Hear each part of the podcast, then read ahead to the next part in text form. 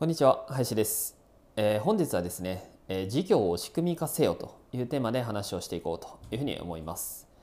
まあ、昨今ですねやっぱりこう仕組み化をねした方がいいよっていうことをね提唱している方っていうのは結構多いというふうに思うんですけれども、まあ、どうしてもですね結構こうネットでの仕組み化っていうところの、まあ、イメージが非常にこう強いかなというふうには思います。えー、まあ自動でですねこう商材が売れるようにこうステップメールを組んでいったりですとか、えー、そこからですね、まあ、最近だとティーチャブルみたいなのをね使って、えー、商品が売れるみたいな設計をしたりとかっていうような形でネットでのね仕組み化をしようみたいな、まあ、ある種一人で、えー、だったとしてもやれるよねみたいな形でそういう仕組み化っていうことに対してですね発信をしている方っていうのが多いなというふうに思います。ただですね、まあ、もちろんそれも1個ですしそれもやった方がいいかなというふうには思うんですけれども仕組み化っていうのはそのネットだけではなくて、まあ、リアルなその事業とかでもその当然なんですけれども仕組み化ってできるわけなんですよね。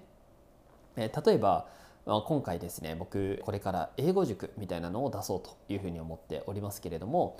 例えばこういう授業をやるにしても自分がどの立ち位置に入るかによってこう変わってくるなと思ってましてまあ、僕は今回その英語のね先生をやるとかその現場で事務をやるとかっていうような立ち位置では入っていかないと。いうような形なので、まあ、そういうことができる人っていうのをアサインさせていただいて、まあ、最初はねマーケティングとかはもちろん僕もね、え、関わってやっていくというような形ですけれども、まあ、いずれですけれどもねこのマーケティングもちゃんとやれる人っていうのを育てることができてい、えー、くことができればおそらく僕がやらなきゃいけないことっていうのはかなり、え、こう少なくねなっていくんじゃないのかなというふうには思います。